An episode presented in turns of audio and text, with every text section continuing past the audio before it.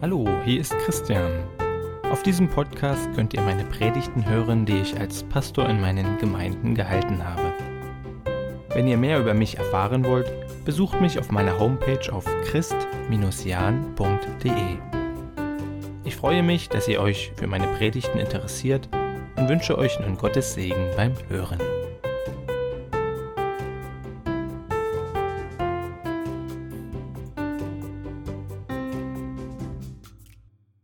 Dunkelheit sind wir gewohnt. Schon viele Male waren wir nachts unterwegs gewesen. Sie hält uns auch dieses Mal nicht davon ab, endlich aufzubrechen. Wir begeben uns also mitten in die Nacht, stechen in See. Jeder Ruderschlag ist genau zu hören in dieser Stille. Die seichten Wellen, die an unser Boot platschen. Einer von uns pfeift leiser ein Lied fühle mich zurückversetzt in meine Vergangenheit. Da war es mein täglich Brot, ja besser gesagt mein täglich Fisch, nachts hinauszufahren. Wir sind schon eine ganze Weile unterwegs, alles verläuft ruhig, doch auf einmal spüre ich so einen ganz leichten Ostwind, der an Intensität zunehmend zu scheint. Und ich habe schon so eine leise Befürchtung. Und tatsächlich nur wenige Minuten später stehen wir inmitten meterhoher Wellen. Das Boot ist kaum zu halten. Wir werfen all unsere Kräfte in die Ruder und versuchen irgendwie zum Ufer zu gelangen. Wir sind völlig durchnässt von Wasser und Schweiß. Wir bekommen Panik. Was sollen wir nur machen? Hilfe, Hilfe! Ist da niemand? Niemand ist da. Aber selbst wenn, wie sollte er uns helfen? Wir sind verloren. Der Sturm wird immer stärker. Ich sehe mein Leben an mir vorbeiziehen. Hätten wir früher losfahren sollen? Aber wir dachten, er kommt noch. Oder hätten wir warten müssen? Warum passiert das nur? Wir meinten es doch immer gut. Eine Welle nach der anderen peitscht auf unser kleines Boot ein. Wir versuchen Wasser hinauszuschöpfen. Hat das überhaupt einen Sinn? Aber die Angst treibt uns an, es wenigstens zu probieren. Doch was ist das? Dort, inmitten des Sturms. So oder so ähnlich stelle ich mir die Begebenheit vor, die uns in der Bibel beschrieben wird, im Johannesevangelium Kapitel 6, in sechs kurzen Versen. Es ist das fünfte Wunder von den sieben Wundern, die uns Johannes erzählt im Grunde sogar so ein Zwei-in-Eins-Wunder. Und ich will diesen Text in Johannes 6 mal kurz mit euch lesen. Ich habe es gerade ein bisschen ausgeschmückt, ausgemalt. Wir wollen mal das Original lesen. Und da ist auch das Ende nicht ganz so abrupt, wie ich das gemacht habe. Johannes Kapitel 6, Vers 16 bis 21. Und dort heißt es, am Abend aber gingen seine Jünger hinab an das Meer stiegen in ein Boot und fuhren über das Meer nach Kapernaum. Und es war schon finster geworden und Jesus war noch nicht zu ihnen gekommen. Und das Meer wurde aufgewühlt von einem starken Wind. Als sie nun etwa 25 oder 30 Stadien gerudert waren, sahen sie Jesus auf dem Meer gehen und nah an das Boot kommen und sie fürchteten sich. Er aber sprach zu ihnen, ich bin's, fürchtet euch nicht. Da wollten, sie ins Boot, da wollten sie ihn ins Boot nehmen und sogleich war das Boot am Land, wohin sie fahren wollten. Kurz nochmal zur Situation, der Kontext. Ja. Direkt im Vorfeld geschah die Speisung der 5000, wo also mit fünf Broten und zwei Fischen tausend Menschen und also mehrere tausend Menschen satt gemacht wurden. Wer da war vor ein paar Wochen, da haben wir letztes Mal ein bisschen drüber nachgedacht. Und die Jünger, äh, nicht die Jünger, sondern die Menschen, die ihn gehört hatten und das Wunder gesehen hatten, die wollten ihn jetzt zum König machen, woraufhin Jesus auf einen Berg geht und Volk und Jünger alleine lässt, entzieht sich diesem Trubel. Und genau in dieser Situation, genau daran anschließend, ist nun dieses Wunder.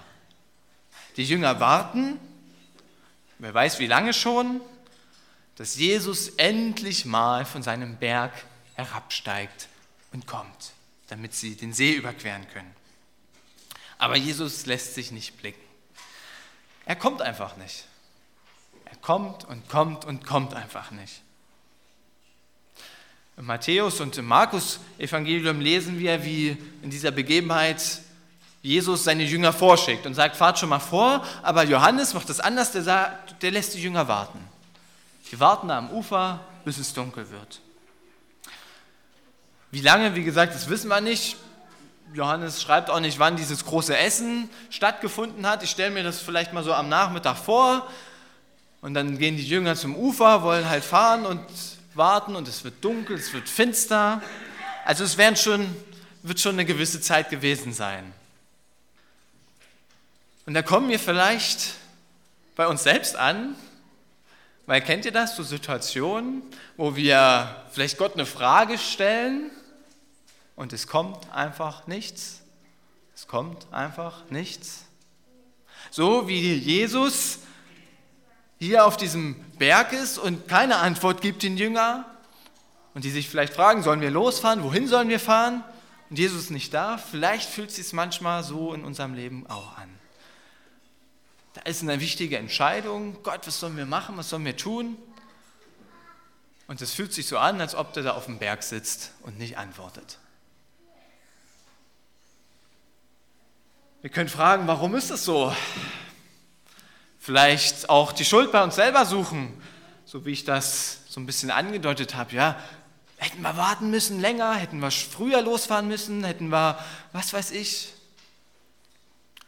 Haben wir verlernt, Gottes Stimme zu hören?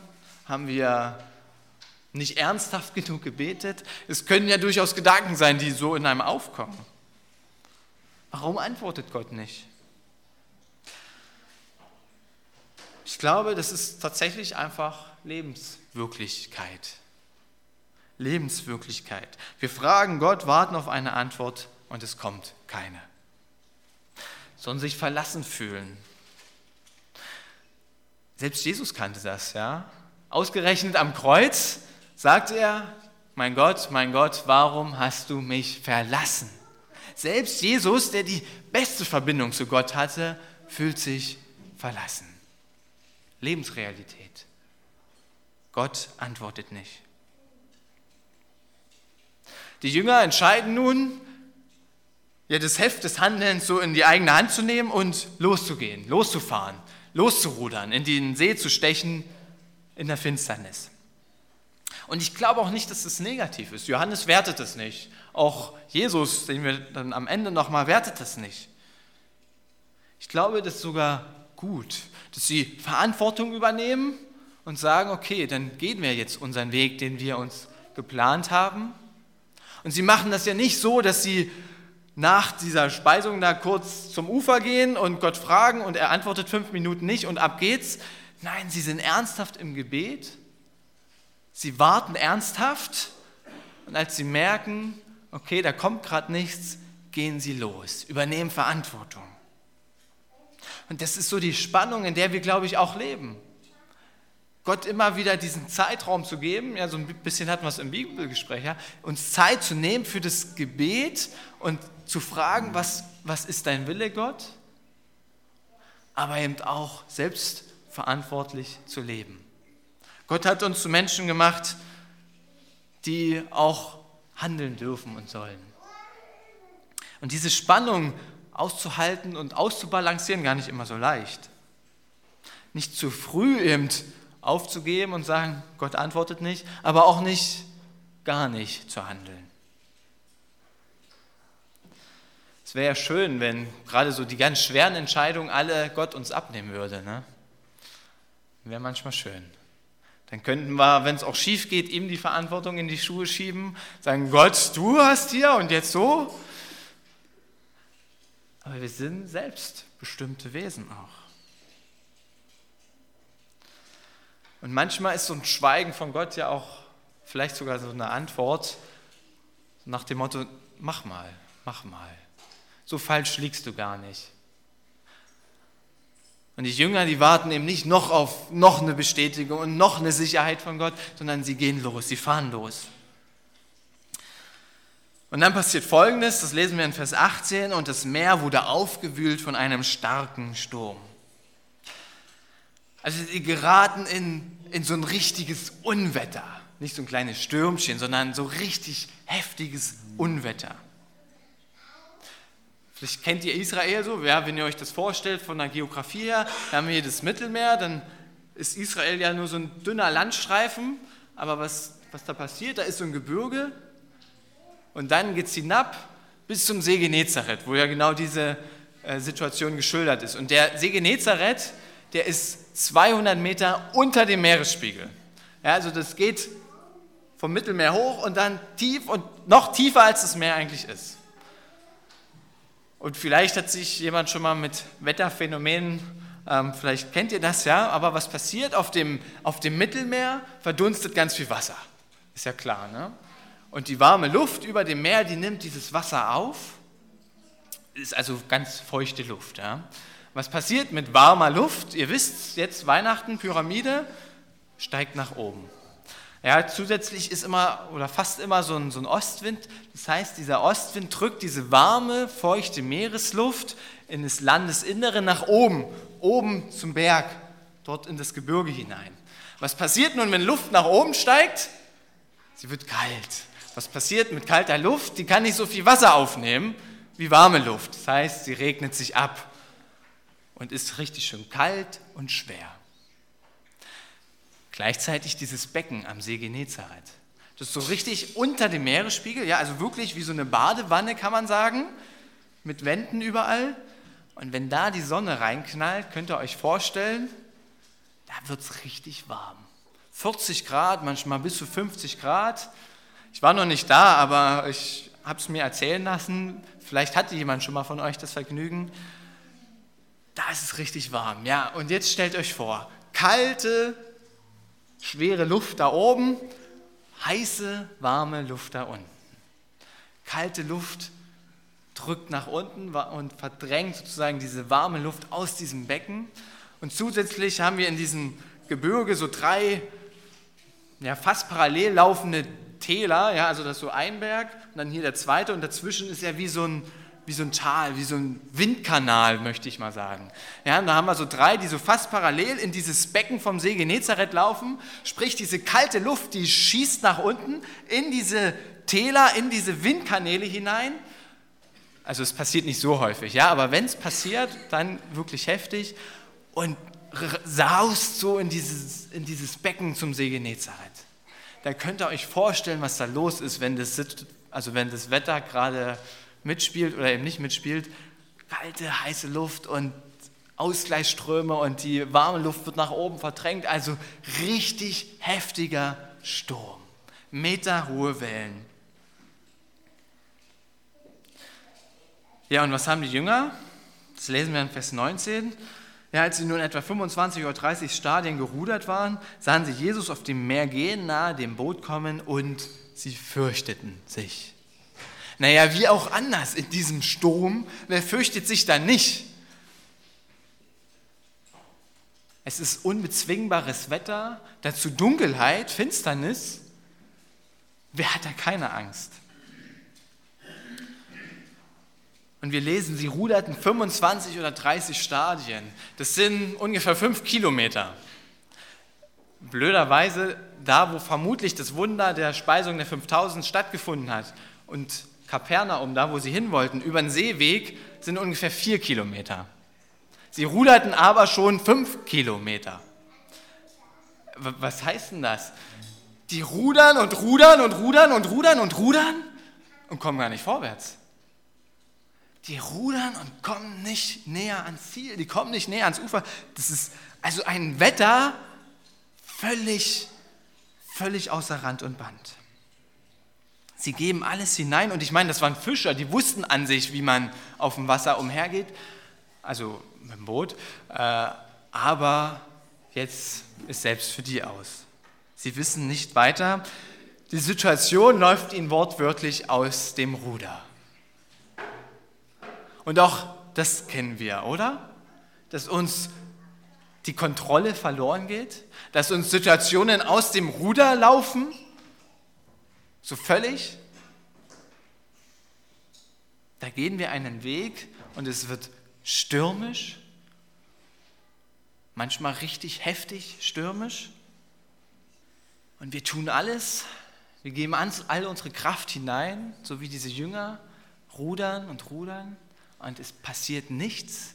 Wir bleiben stehen und wenn, dann geht es nach unten, aber nicht vorwärts. Letztlich können das ganz viele Dinge sein, so die uns aus dieser Bahn werfen. Ich möchte mal behaupten, vielleicht fast alle Dinge, die so völlig plötzlich und unvorhersehbar geschehen, wie in dieser Sturm. Ja, der kann innerhalb tatsächlich von drei, vier, fünf Minuten, kann der von quasi gar nichts auf richtig Unwetter geschehen. Und so, so plötzliche Dinge, die uns eben aus dem, aus dem Ruder ja dann laufen, die uns irgendwie so völlig unvorhersehbar, wo wir uns nicht darauf vorbereiten können, das können so richtige Stürme sein. So kleine, vielleicht einfach nur ein verlorener äh, Schlüssel oder USB-Stick. Da sucht man dann eine halbe Stunde und findet ihn nicht. Und der nächste Termin ist an. Ja, kann schon so ein kleiner Sturm manchmal sein. Aber vielleicht auch größere finanzielle Probleme, eine Diagnose, der Verlust eines Menschen.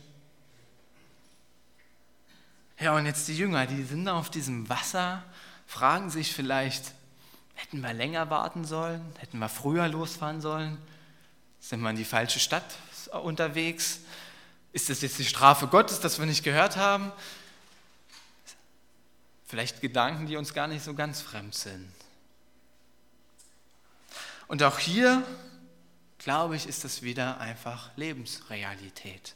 Wir gehen einen Weg mit Gott und das Leben mit Gott ist eben nicht nur rosa-rot und auch nicht immer nur schön. Das wisst ihr besser als ich. Auch wir geraten in Stürme. Und ich erinnere Matthäus Markus, ja, da schickt Jesus die Jünger vor und auch die geraten in den Sturm. Warum? Warum lässt Gott diese Zeiten des Sturms zu? Ich weiß es nicht. Ich weiß nur, dass es immer wieder zu diesen heftigen Stürmen kommt. Und inmitten dieser Furcht der Jünger sehen sie etwas. Es ist ganz schön aufgebaut in diesem Vers, weil das ist so, so mittendrin. Ich lese Ihnen nochmal vor, als sie nun etwa 25 oder 30 Stadien gerudert waren, sahen sie Jesus auf dem Meer gehen und nahe an das Boot. Und sie fürchteten sich. Inmitten dieser Furcht sehen die Jünger Jesus. Sie sehen, dass da etwas auf dem Meer ihnen entgegenkommt, und zwar ganz nahe an das Boot. Naja, wie auch anders, weit weg sehen sie ihn nicht. Ihr erinnert euch, Sturmflut. Und Dunkelheit dazu, ja. Also er kommt ganz nah und dennoch fürchten sich die Jünger, aber so richtig. Also, dass sie Jesus da sehen oder erahnen, das macht mit ihrer Angst gar nichts. Das kennen wir, oder? Ist nicht immer so beruhigend, gleich alles. Vielleicht waren sie sich auch nicht ganz sicher, ist das nur Jesus? Weil ich meine, der läuft immerhin auf dem Wasser, ne? Ist jemand von euch schon mal auf dem Wasser gelaufen? Also ich glaube, die Erfahrung wird nur ganz, ganz wenigen Menschen zuteil. Es ist schon ein bisschen unglaublich. Da traut man dann schon seinen Augen nicht. Und okay, Jesus kann viele Wunder, der hat gerade 5000 Leute und mehr satt gemacht mit fünf Broten, zwei Fischen, der kann, der kann alles. Aber bitte, auf dem Wasser laufen? Und ich meine, wenn diese See jetzt ganz ruhig wäre, spiegelglatt, dann könnte ich mir das ja noch fast vorstellen, wie so eine Glasscheibe, ja, dass Jesus da anspaziert kommt. Aber das ist Sturmflut. Selbst wenn der auf dem Wasser laufen kann, wie denn? So ja? Wie soll der denn diese Wellen bezwingen? Das ist doch völlig unvorstellbar. Ist das? Ist das nicht? Die Jünger erahnen, er ist ganz nah. Auf jeden Fall begegnet Jesus ihnen in ihrer Notsituation. Auch wenn die Angst nicht aufhört. Aber er tritt in Erscheinung und er spricht zu ihnen. Er spricht zu ihnen, ich bin's, fürchtet euch nicht. Das ist das Versprechen Jesu. Nicht, ich stille den Sturm, sondern ich bin's, fürchtet euch nicht. Ich begleite euch, ich bin bei euch, ich stehe euch bei, ich komme ganz nah an euer Boot heran. Nicht, ich mache alles gut. Und jetzt erkennen die Jünger, es ist Jesus und jetzt passiert was, also das finde ich ein bisschen ironisch, ein bisschen ja, fast lustig. Es passiert nämlich, da wollten die Jünger ihn, also Jesus, ins Boot nehmen. Also anscheinend machen die Jünger sich auf einmal Sorgen um Jesus. Äh, du läufst da auf dem Wasser, komm mal lieber schnell in unser sicheres Boot. Nicht, dass du da noch untergehst. Ein bisschen ironisch, ja, diese Vorstellung. Die Jünger, die fast untergehen, sagen, Jesus, komm zu uns. Aber sie nehmen ihn ins Boot und das ist das Entscheidende vielleicht. Sie sagen, komm, begleite uns. Und Jesus geht hin, ja, da wollten sie ihn ins Boot nehmen und sogleich war das Boot am Land, wohin sie fahren wollten. Er begleitet sie auf ihrer Reise, auf ihrer Sturmreise. Und das Boot kommt an, da wo die Jünger hin wollten. Also er bringt sie nicht zurück. Er bringt sie auch nicht an einen anderen Ort, weil er sagt, Jünger, ihr habt auf eigene Faust gehandelt, Pech gehabt, jetzt zeige ich euch mal, was der richtige Weg gewesen wäre. Nein, Jesus geht mit den Jüngern mit, wohin sie wollten. Das zeigt mir nochmal, dass Jesus diesen Alleingang, den man ja so äh, definieren könnte, nicht negiert, nicht kritisiert, sondern nein, es ist gut, dass die Jünger losgemacht haben und Jesus hilft ihnen hindurch. Und ja, es heißt zugleich war das Boot an Land. Und das ist bei Johannes scheint mir fast das eigentliche Wunder. Ähm, dieses auf dem Wasser laufen ist fast eher so ein bisschen nebenbei. Das eigentliche Wunder, dass das Boot an Land ist. Und ich will das, also es gibt eine, eine Interpretation, die ich eigentlich ganz gut finde, weil sie unsere Lebensrealität wieder so gut trifft. Und da heißt es, dass das Boot also nicht direkt jetzt am Ufer war. Das ist also nicht so ein, dass Jesus kommt und das Ufer, äh, das Boot mit den Leuten so quasi wegbeamt, sondern dass das Wunder darin besteht, dass die, mit Jesus im Boot die Zeit auf einmal schneller vorbeigeht. Dass es sich so anfühlt, als ob der Sturm sogleich überwunden ist. Dass es also mit Jesu Hilfe zumindest ein bisschen leichter und vielleicht ein bisschen schneller, zumindest gefühlt, vorangeht. Dass Jesus mitrudern kann, neue Kraft einbringen kann, Unterstützung gibt. Aber die Situation ist schlimm, der Sturm bleibt, da müssen sie hindurch. Nur Jesus ist da. Ja, manchmal ist es vielleicht sogar so, dass Gott kommt und wie mit dem Finger geschnipst alles gut. Das mag sein, das kann es geben. Und dann Halleluja, Amen, praise the Lord. Aber oft eben auch nicht. Oft ist der Sturm da und kräftezehrend und lang. Aber wie lang und kräftezehrend wäre er ohne Jesus, ohne dass er mit im Boot sitzt. Sein Versprechen ist, fürchte dich nicht, denn ich bin bei dir. Ich begleite dich auf deinem Weg. Und ich glaube, das ist schon eine ganze Menge. Danke dafür. Amen.